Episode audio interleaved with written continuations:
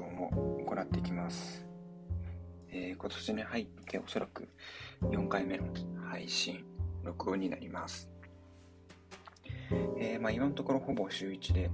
継続ができているので、今後も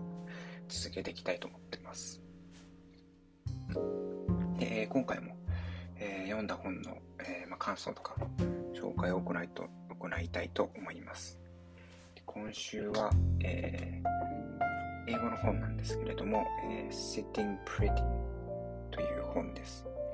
えーまあ、この本は、えーと、障害を持った方で車椅子を利用されている方の、えーまあ、自伝みたいな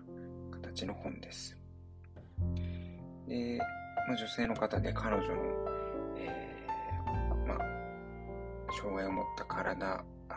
で長年生きてきたえことの、彼女が感じている世の中の課題だったりとか、まあ彼女自身の日々直面する課題について、えー、まあ書いている、まあエッセイに近い形ですかね、になってます。で、えー、まこの本を読んだきっかけとしては、ま自分が、えー、電動車椅子を開発する会社にえー、会社で働いているので、まあ、そその仕事の関係で、今の会社は、えー、障害者だけではなくて高齢者とか、もっと言うと、まあ、健常の、まあ、方でも誰でも使ってもらえるような、まあ、パーソナルモビリティと会社で呼んでいるんですけれども、なので必ずしも、えーまあ、その障害者だけを対象し対象にしているわけではないんですけれども、ただ、まあ、とはいえやっぱり、えー、障害を持った方が乗る、えー、乗られる、まあ、確率、確率とか割合は、まあ、高いので、まそういった方の、まあ、見ている世界とか考えていることをより知れたらいいかなと思って、この本を手に取りました。あですね。あと、まあ、もともとは雑誌で、えー、この著者の人が軽い2ページぐらいのエッセイを書いてて、それで、えー、その書き方というか文章が、えーまあ、自分の目を引いたというか、えー、結構、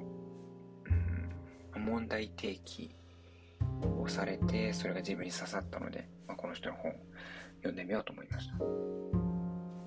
で、えーまあ、この本で、えーまあ、扱ってる内容としては、そうですね、彼女の人生、えー、をして、例えば、えー、まあ、小さい頃の出来事、それから、ま、就職して、先生として活躍する際の、ま、課題とか、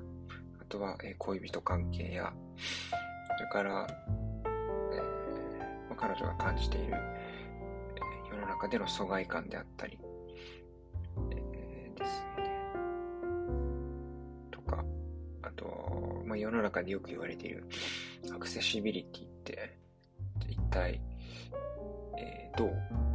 捉えているのか彼女自身がということを触れています。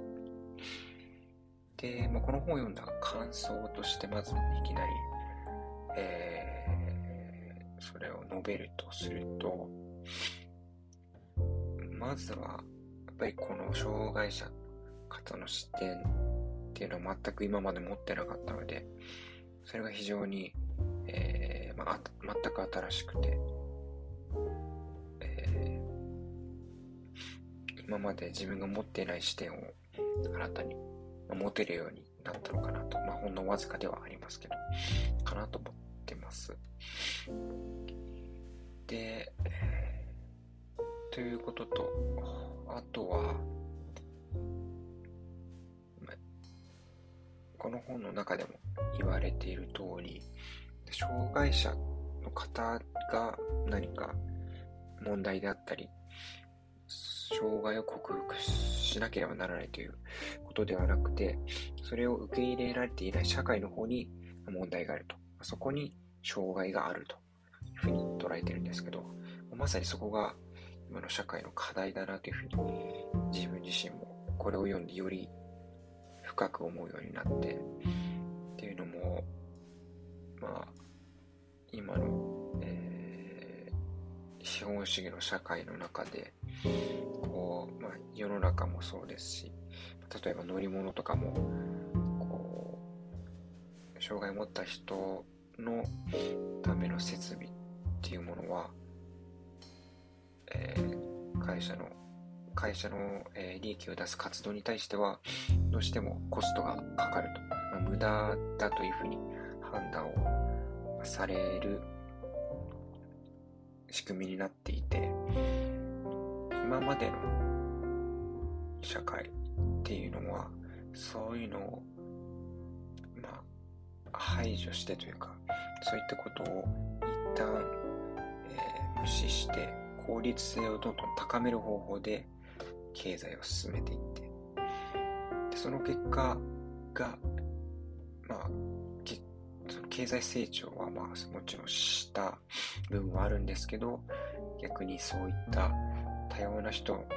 受け入れるっていう社会はもう置き去りにされてきたのかなと。でももうこの時代においてはそれを無視し続けて成長を求めるっていうのはもう終わったんじゃないかなと。そんな時代は。というふうに強く感じられました、はい、今の考えはこのこの本に直接書いてあるっていうわけではないんですけどまあ読んだ中から自分が まあ、そういう、うん、世の中の問題ってそういうとこだなっていうふうに感じ取ったところです。あと、これもまあ、単に自分の感想というか、直接は関係ない自分の抽象化したところの考えですけど、じゃあ、障害者の方とか、障害者のための設備っていうものを世の中にどうえー、設置していくか、障害の方を社会に、えー、入れて、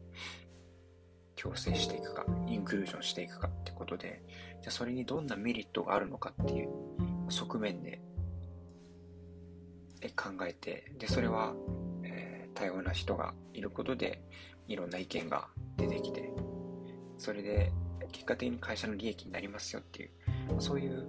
考えの方もいて、まあ、それも確かに一面なんですけれども、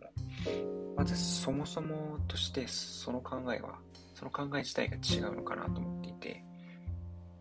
障害の方、高齢者といった方をこう世の中にインクルージョンできていない今の社会自体に問題があると。だからメリット、デメリットとかそういうレベルではなくて、今の世の中が間違っていると。だから変えなきゃいけなくて。だからよりインクルージョンを進めていくべきというか、い、いくことが当たり前の世の中のあり方じゃないかなっていうふうには、最近は感じているところです。はい。で、あと、まあ、具体的にこの著者の人の言葉で、じゃあどういったことを言ってるかっていうので、一番彼女自身が感じているのは、障害を持ったその人の体とかが問題なのではなくて、それを受け入れる社会の側に問題があると。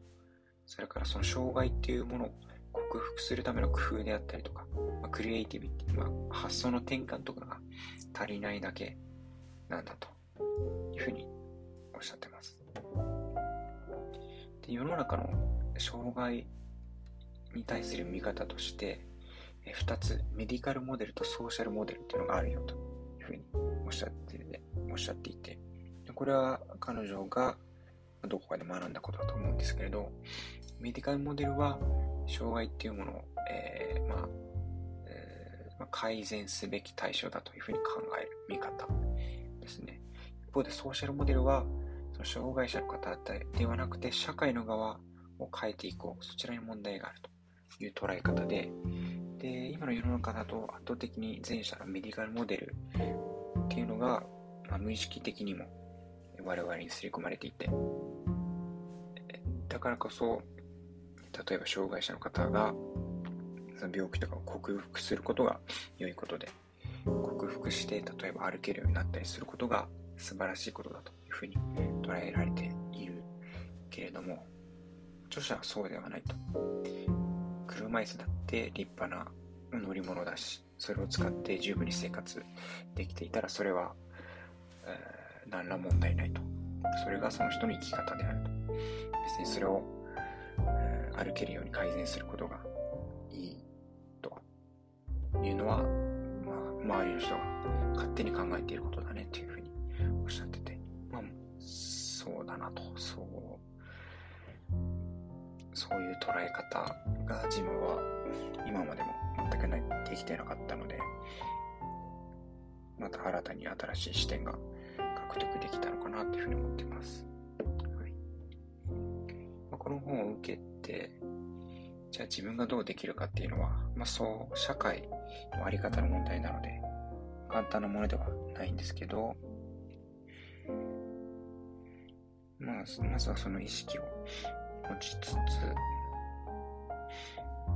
自分の、うん、まあ、まずは社会の課題っていうものにより敏感になって、こういったところは改善できるんじゃないかっていうところを、まずはより多く見つけていけたらいいのかなというふうに、